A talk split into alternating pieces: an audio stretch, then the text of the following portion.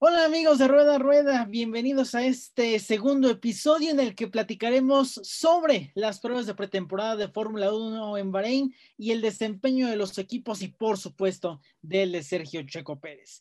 Quédense porque ahora comenzamos.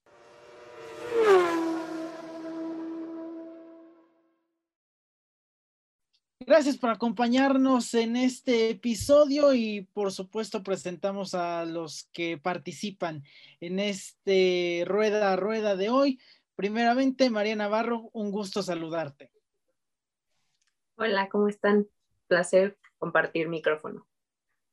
Gracias, María. Fernando Alonso, igualmente gusto saludarte. Bienvenido. Gracias, ¿cómo están? Todo muy bien, ¿y tú? Pues bien, también estoy bastante emocionado, pero ya listo para, para desarrollar todo esto. Perfecto. Beto Heredia, un gusto saludarte el día de hoy. Hola Lalo, ¿qué tal? ¿Cómo estás? Yo muy bien. Un saludo a todas y a todos, en especial a María Navarro, porque ya me regañaron del programa anterior, pero ella sabe que siempre está en mi corazón. Exactamente.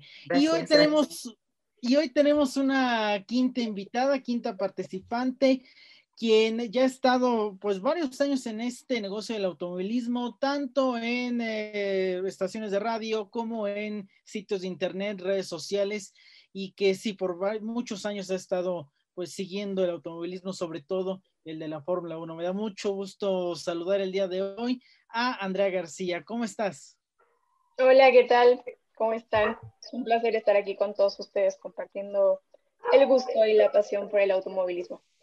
El gusto es nuestro, un placer tenerte el día de hoy en este episodio en el que vamos a hablar de, pues ya el arranque, esa ciencia cierta en lo práctico de la temporada 2021 de Fórmula 1 que inició pues, el fin de semana pasado, viernes, sábado, domingo con las pruebas en el circuito de Bahrein. Muy corta eh, esta pretemporada, este invierno, pero que eso no fue impedimento para que nos diera muchísimo material para analizar, para hacer eh, las primeras conjeturas, conclusiones del desempeño de los equipos, de los pilotos y en especial, obviamente, del único latinoamericano, y déjense mexicano en la parrilla de salida el mexicano Sergio El Checo Pérez. Pero antes, bueno, como siempre, les invitamos a que comenten sobre, pues, eh, qué les pareció, lo bueno, lo malo, lo feo de la pretemporada en los comentarios y en, en este canal de YouTube y, por supuesto, que se suscriban y que le den eh, activar la campanita para notificaciones. Así que, pues comenzamos con esto, la pretemporada de Fórmula 1. Vamos equipo por equipo y comenzamos con el equipo Williams? Pues a mí me va a tocar hablar del equipo Williams, un equipo que en, lo personal a mí siempre me ha gustado por, por la historia que tiene y me pareció muy interesante algunos aspectos que vimos en el caso de Williams. En la, pretemporada a mí me parece que, que es muy... Eh, eh, no, no, solo importante, sino también significativo el hecho de cómo, cómo lleves toda esta, esta, esta cosa del número de vueltas. Eh, Williams hizo 373 vueltas y con George Russell pareció ser que, como siempre, nos parece el, piloto más capaz que tiene ahorita la escudería, fue el que fue eh, claramente más consistente en, lo que estaba haciendo. Su programa era claro de ver las tandas largas, de, sacarle el mejor provecho al, neumático más duro. Eh, interesante fue saber que el, que el, auto en realidad no tiene muchas actualizaciones, no hay un, claro este, anuncio del equipo de en qué gastó sus tokens, solo se ve que, que tiene un, un, una forma más estrecha en la parte de atrás. Y entonces eh, Russell decía que el, que el auto era un poco más fino en el extremo, entonces no siempre era balanceado, a veces se veía que, que, tenía problemas y algo de esto se vio en, en la parte del, del accidente, podríamos decir, que tuvo Checo Pérez cuando iba detrás de la Tifi y al abrirse en la recta, este, vuela un poco su, su cubierta de motor. Esto pasa, dicen los que saben, porque las turbulencias que crea el Williams están afectando mucho a los autos que lo, que lo persiguen. Entonces, es una de las cosas que veremos cómo funciona. Más me parece que que sí alcanzó a avanzar un poco. Me parece que Williams eh, encontró algunas claves importantes. Este, pues ya veremos un poco más adelante cómo, cómo pasa, Lalo. Finalizaron décimos el año pasado, ahora vamos a quien finalizó noveno eh, en el campeonato de constructores, el equipo Haas, el americano ruso, y de ese nos va a hablar Alberto. Realmente lo que pasa con Haas es más relevante lo que se da fuera de la pista que lo que se da adentro. Ellos avisaron desde antes de las pruebas que no iban a utilizar sus tokens, que no iba a haber una evolución del coche durante la temporada, que realmente esto es una transición. Lamentable, lamentable para su piloto Mick Schumacher, del que se espera, pues quizás no mucho, pero que destaque o que haga lo suficiente para llegar a la escudería Ferrari que se ve como su futuro. Pero bueno, ellos tan así están mal las cosas que presentaron el auto 2021 90 minutos antes de salir a rodar en las pruebas de Bahrein. Tan así están mal las cosas. Y de inmediato se dieron los problemas.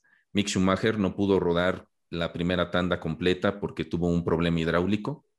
Para esto ya habían tenido una prueba en el Filming Date en donde solo Mazepin corrió. Él recorrió los 100 kilómetros de ese día.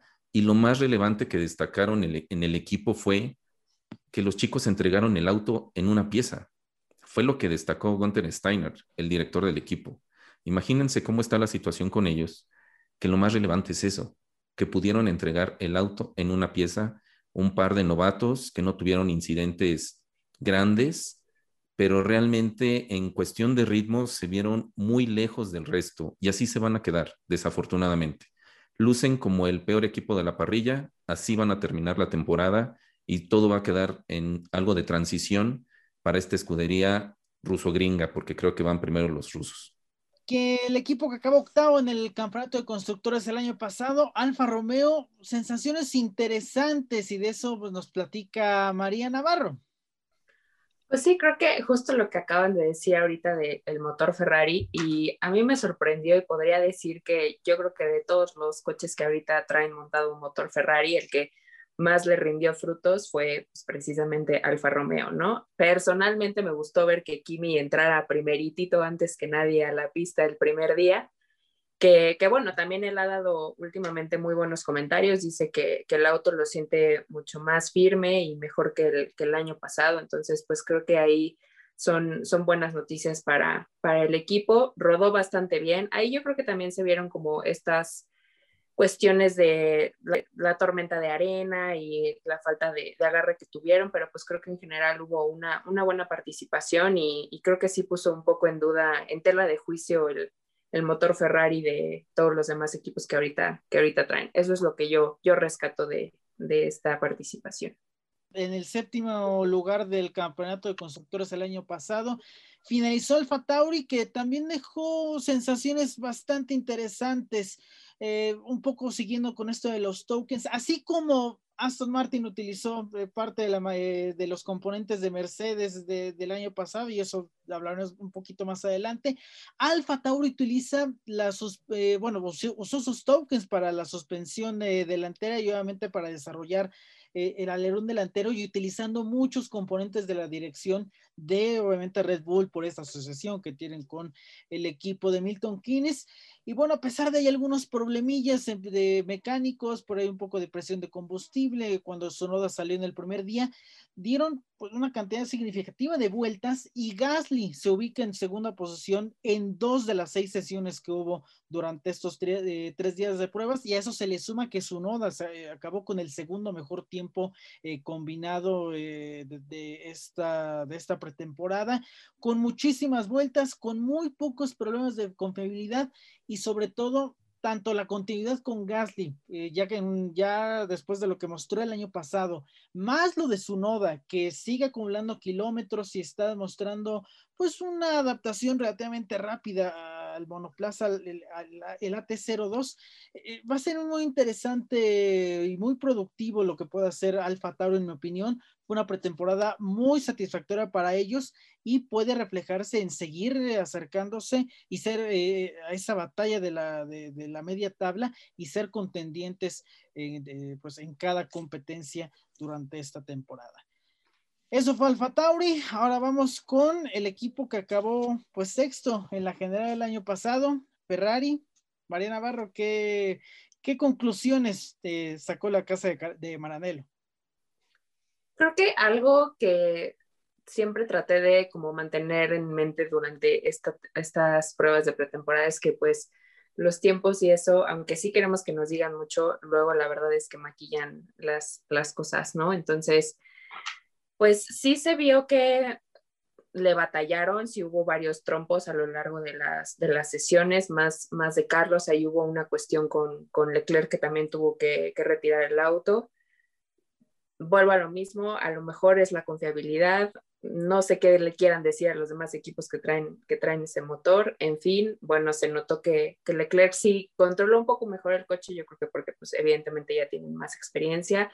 Carlos ahí siento que, que sí hubo una buena adaptación, digo, todavía habrá que ver que, cómo le van en, dentro de dos semanas cuando, cuando inicie la, la temporada. Me gustaría pensar que están todavía guardando algunos haces bajo la manga, quiero pensar pero pues ahora sí que hay que esperar y ver cómo, cómo van. El sexto equipo en la lista, Alpine, el rebautizado, la rebautizada casa de Enston. Y nuestra invitada Andrea, pues nos va a compartir cuáles fueron esas sensaciones que dejó eh, la actuación tanto de Alonso como de Ocon, como del equipo en general. Andrea, ¿qué te pareció? Creo que es importante mencionar, ¿no? El regreso de un campeón como, como Fernando Alonso, que, que por cierto, Fer, te ves muy bien, ¿eh? Le hizo bien el accidente. Ya no está tan bueno. un poco mal no le afectó el accidente. pero bueno. Te dejaste un poquito la, la barba, pero se te ve bien. Te faltó el bigote de antes. Ah, sí, el bigote. Exacto. Estar más güero. Y un poquito más güero, exacto. Y un poquito más guapo y un poco más talentoso y un poco más millonario. Pero ya dejémosle ahí. Pero bueno, ahí, ahí le paramos. Pero bueno, creo que es importante destacar, sí, el regreso de un campeón, ¿no? Dos años fuera de, de la máxima categoría. Eh, también creo que hay que mencionar el accidente que tuvo hace tres semanas, que tuvo que ser operado. De hecho, le pusieron una placa que en declaraciones él dijo que en lo profesional estaba el 100%, pero en lo personal, con lo de su placa, de, de, hecho a finales de, de, la temporada va a tener que ser operado nuevamente. Pero bueno, eh, creo que Alpine en general rodaron lo suficiente. Creo que se le ve, se ve un equipo muy sólido, un equipo que dio en total 396 vueltas. Se centraron un poquito más en las pruebas aerodinámicas, en, sacar provecho del auto. Y bueno, va a ser muy interesante eh, ver esa dupla entre Fernando Alonso y Ocon. El equipo que acabó en cuarto lugar en el campeonato pasado, Aston Martin, que también, bueno, dio de qué hablar por las cuestiones negativas, por los problemas de tanto de caja de velocidades como de ahí, presión de, de, del boost, que les hicieron perder pues bastante tiempo, sobre todo a Sebastián Vettel, quien era el que más tiempo necesitaba para conocer los sistemas de Mercedes, tanto la caja como el motor y demás, pero bueno, por lo menos ahí tuvieron un pequeño colchón con Stroll, quien pues sí fue cuarto en el primer día, completó ya después 70, 80 vueltas en, las demás jornadas. En general, pues igual la prueba y el error de ver eh, los componentes, cómo se, la, armonía de los componentes de Mercedes en esta continuidad o la evolución del auto de este año, pero eh, pues por lo menos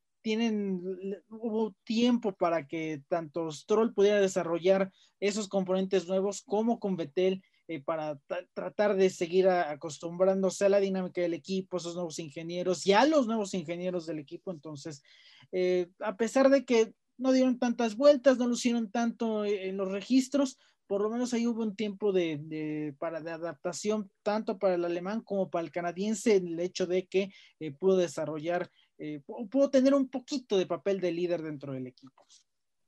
McLaren, el equipo que acabó en tercer lugar general el año pasado. Andrea, eh, cuéntanos, eh, pues, ¿qué viste? ¿Cuáles fueron tus impresiones generales sobre el desempeño de la casa de Walking en estos tres días de actividad? Completaron los test de, de manera fiable, realmente sin ningún problema. Realmente ahorita McLaren dio un salto enorme a lo que vimos el año pasado.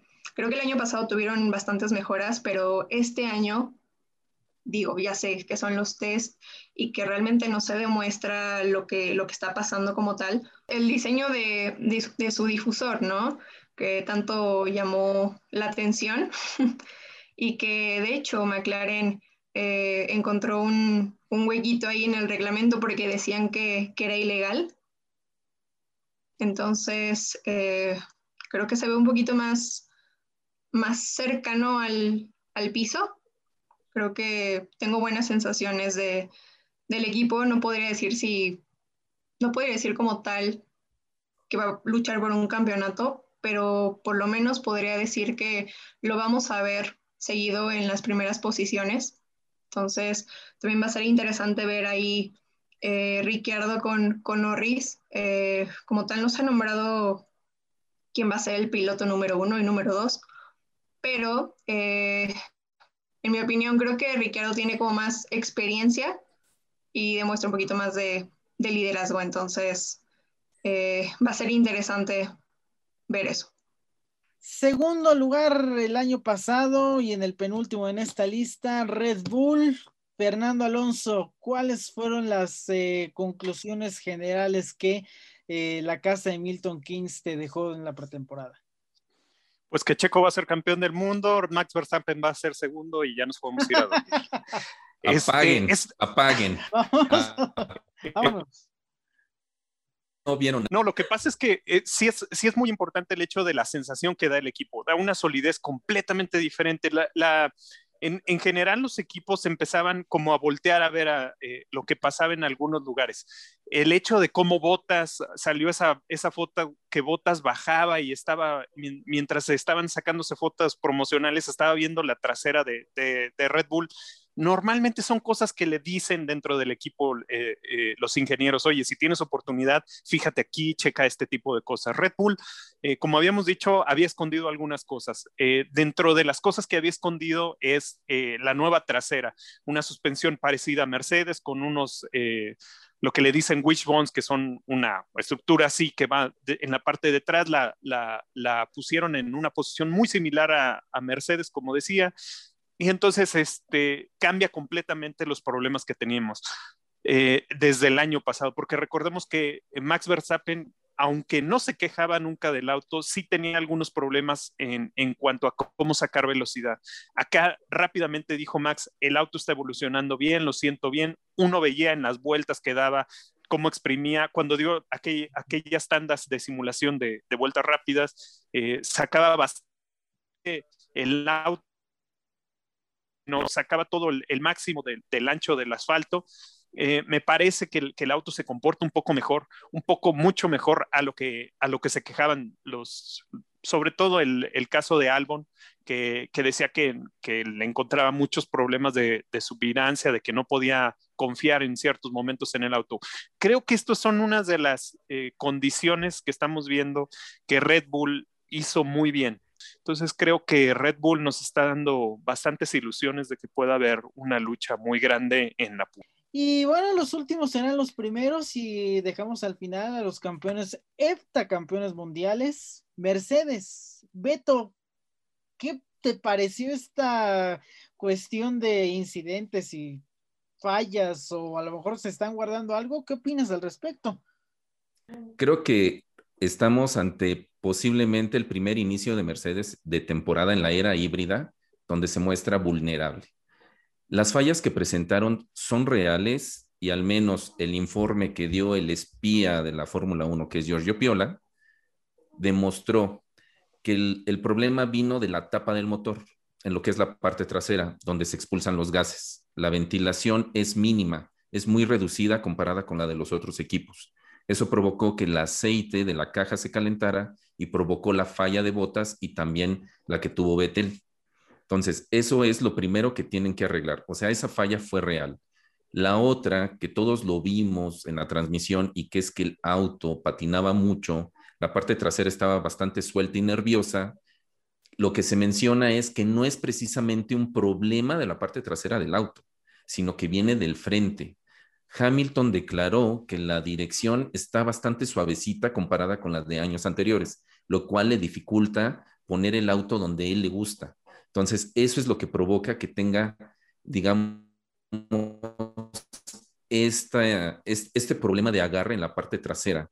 Y otra cosa que nos dice que tienen posiblemente problemas reales es que fue el equipo que menos vueltas dio, que menos rodó, cuando generalmente en los años anteriores son los que más ruedan. No importan los tiempos, generalmente andan en el top 5 de los tiempos, al menos en los años pasados así fue, pero además son de los que más prueban. Y este año no lo hicieron. Tan así que basta ver a Aston Martin. Aston Martin fue el segundo equipo que menos rodó. ¿Qué planta motriz comparten? ¿Qué elementos comparten? Pues Mercedes, ¿no?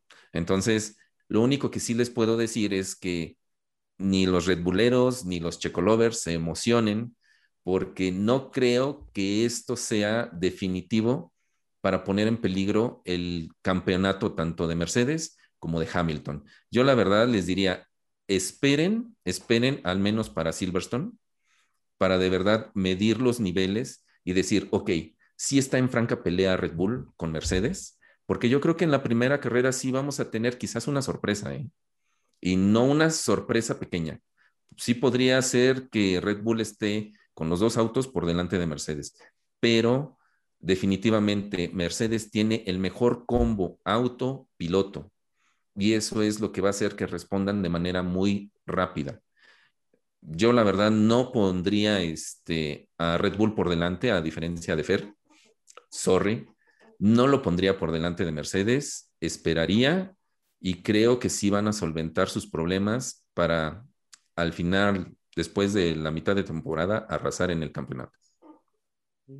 Pues aquí tienen en pantalla los eh, tiempos, eh, los mejores tiempos de la pretemporada, los tres días de actividad. Max Verstappen con el mejor tiempo, seguido por Yuki Tsunoda, 1-2 de Honda y los equipos de Red Bull.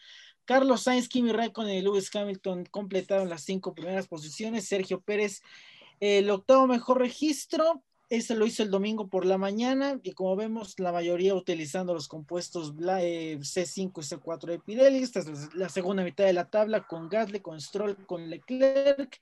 En cuanto a kilómetros acumulados por eh, cada equipo, ya hicimos también interesante Alfa Tauri y Alfa Romeo completando la mayor cantidad. Por el equivalente a 7, entre 7 y 8 grandes premios distancia, 7, 8 grandes premios seguido de Ferrari, de Alpine y de Haas. Y bueno, eh, ya, ya lo decíamos durante este episodio, los usuarios de Mercedes en las últimas tres posiciones con el equipo oficial hasta el final. Aunque bueno, por la cantidad de equipos y como vemos ya en esta tercera tabla, Mercedes fue eh, la marca eh, de motor con más kilómetros acumulados en estos tres días de actividad en Bahrein. Y bueno, creo que también el, que, el tema que hay que abordar, y como le hicimos la semana pasada, unos minutitos para Sergio Pérez. No sé si quién quiera comenzar con una conclusión de pues lo que la, la actuación del piloto mexicano y un poco ya lo que comentábamos, la confianza que, que tanto él como el equipo pues han demostrado. No sé quién quiera comenzar aquí. Pues yo creo que ah, hablábamos un poco antes de, de, lo que Red Bull hizo. Eh, me parece muy interesante las declaraciones de Checo durante todo el fin de semana, fueron bastante centradas en cuanto a cuál es su, su papel que tiene. Yo, yo lo había dicho ya antes de que me parece que ya sabe que él es el piloto que está para apoyar, estar apretando y cuando haya oportunidad de que Max tenga alguna dificultad, él va a tomar las, las oportunidades. como es, piloto 2 yo no tengo ningún problema y creo que él lo tiene bastante claro. Este, es, un piloto que, debe de cumplir lo que se le pide y se vio en estos tests, se vio que, que hacía las vueltas que le pedían, las tandas que pedían, cumpliendo los tiempos que le pedían. Cuando le pidieron ser el más rápido, fue el más rápido, pero no necesitaba él estar al final de la tabla, ¿no?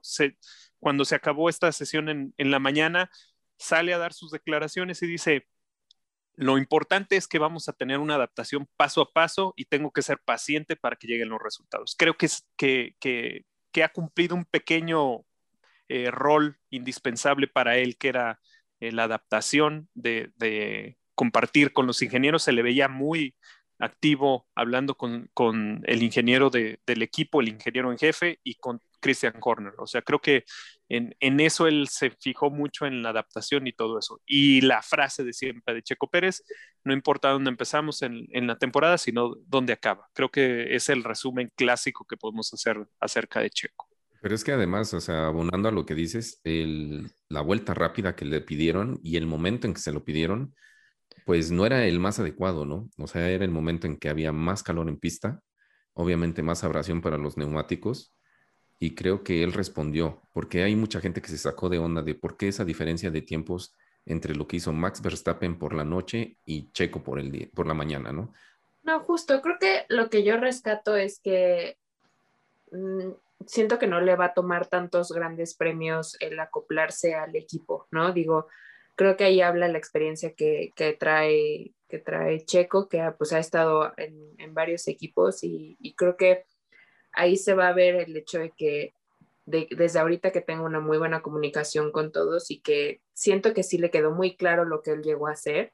Y digo, evidentemente, si, compar, si comparamos la, cómo le fue en, la, en las pruebas de pretemporada del año pasado, yo creo que el equipo en general estaba en otra situación y más con Albon, comparándolos a ellos dos en esta pretemporada, creo que sí se vio un trabajo mucho mejor que hizo Checo y que, que o sea, yo creo que sí se ve como prometedor para este inicio de temporada.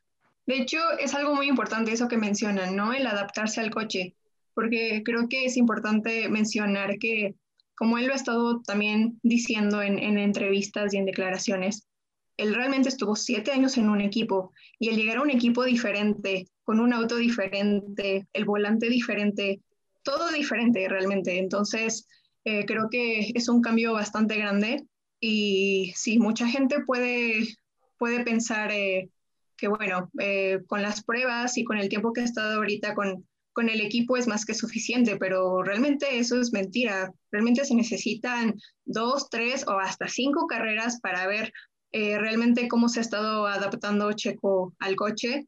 Y bueno, creo que va a ser muy interesante ver. Todo el mundo sabe que, que, bueno, aquí el piloto número uno de, de, Red Bull es, es Max Verstappen, ¿no? Que Checo no llega a quitarle su lugar, sino más que nada para apoyarlo y, y más que nada para, para luchar por un campeonato de, de constructores. Entonces, va a ser interesante el cómo, cómo se desarrolla el equipo y sobre todo eh, la amistad o la, la ajá, como la armonía entre, entre Max y Checo. A ver, pero vamos a ponerle sal y pimienta a esto. No, a, ya que estaban yo... hablando de cuántas carreras le va a llevar a Checo a adaptarse, a ver, ¿qué número da cada uno? No, yo, yo no le pongo un número. O sea, como puede ser la primera, puede ser, como sí. puede ser que después de siete carreras lo veamos este, no, no encontrando el punto exacto de, de, de, cómo funciona el equipo. O sea, también recordemos algo, eh, Checo no ha estado en un equipo eh, puntero en el sentido en de que todo funciona de una manera perfecta, tan fácil como las paradas.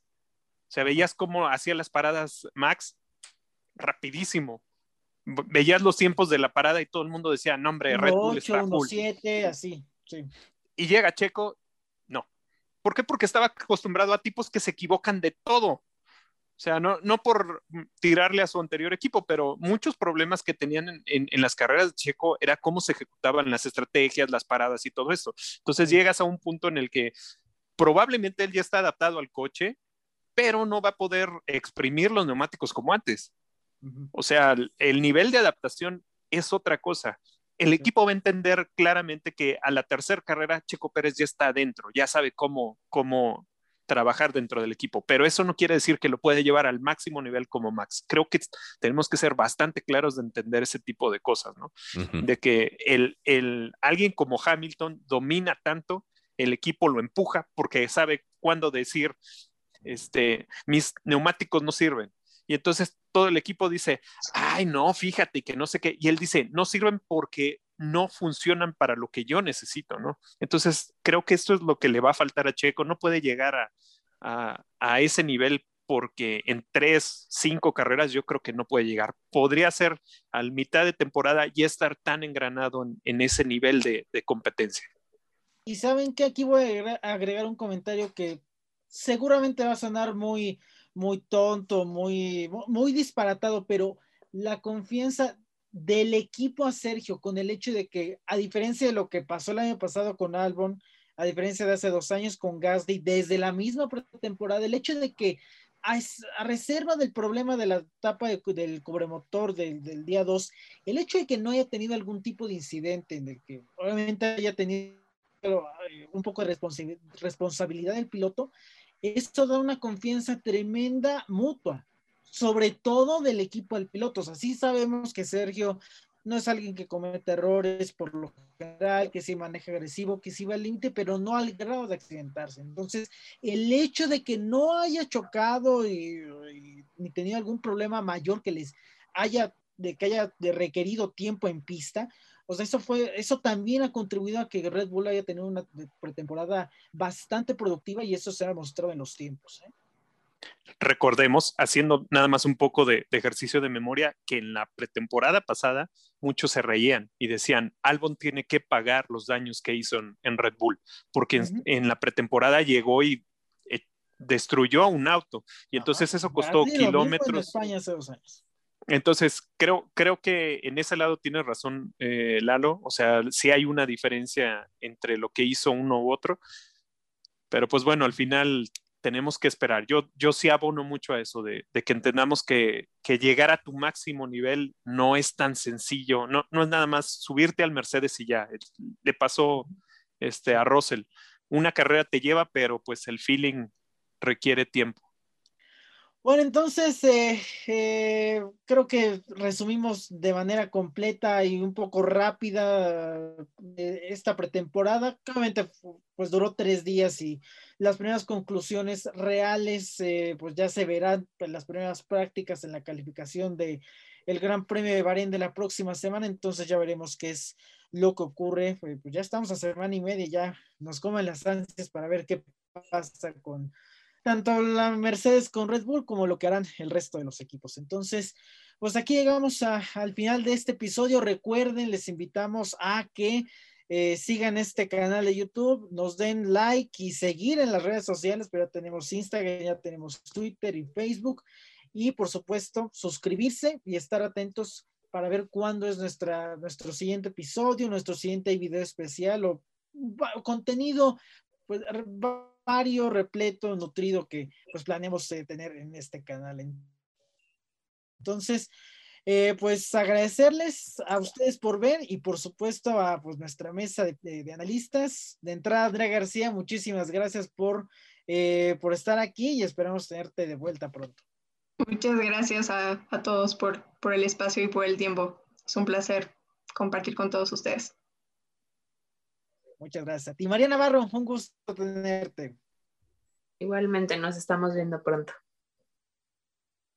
Fernando Alonso. Eh, gracias, A, todos los que han empleado un poco de su tiempo en escucharnos, en, vernos. Eh, les agradecemos, como siempre, sus comentarios. Un saludo a Emilio Gómez, que nos dejó un comentario. Este, esperamos que les guste el, contenido y poco a poco vamos a ir eh, llevándoles algo más que les parezca interesante. Así es, y no se olviden igual, déjenos todos sus comentarios, quejas, sugerencias y todo lo que, lo que se les ocurra o quieran ver. Sí, este que, que, que, díganlo, que díganlo, cómo en verdad este Fernando Alonso se ve peor ahora después del accidente. Que nos digan qué prefieren, el, el antes o el después. Joven, rejuvenecido. Sobre todo. Aunque no sea cierto. Exactamente. Beto Heredia, muchas gracias por, por acompañarnos hoy. No, al contrario, Lalo. Gracias a todas y a todos y nos estamos viendo en el siguiente programa. Así es, estén atentos, como les decíamos. Y bueno, muchas gracias, sin más, y síganse cuidando y nos vemos en el siguiente episodio.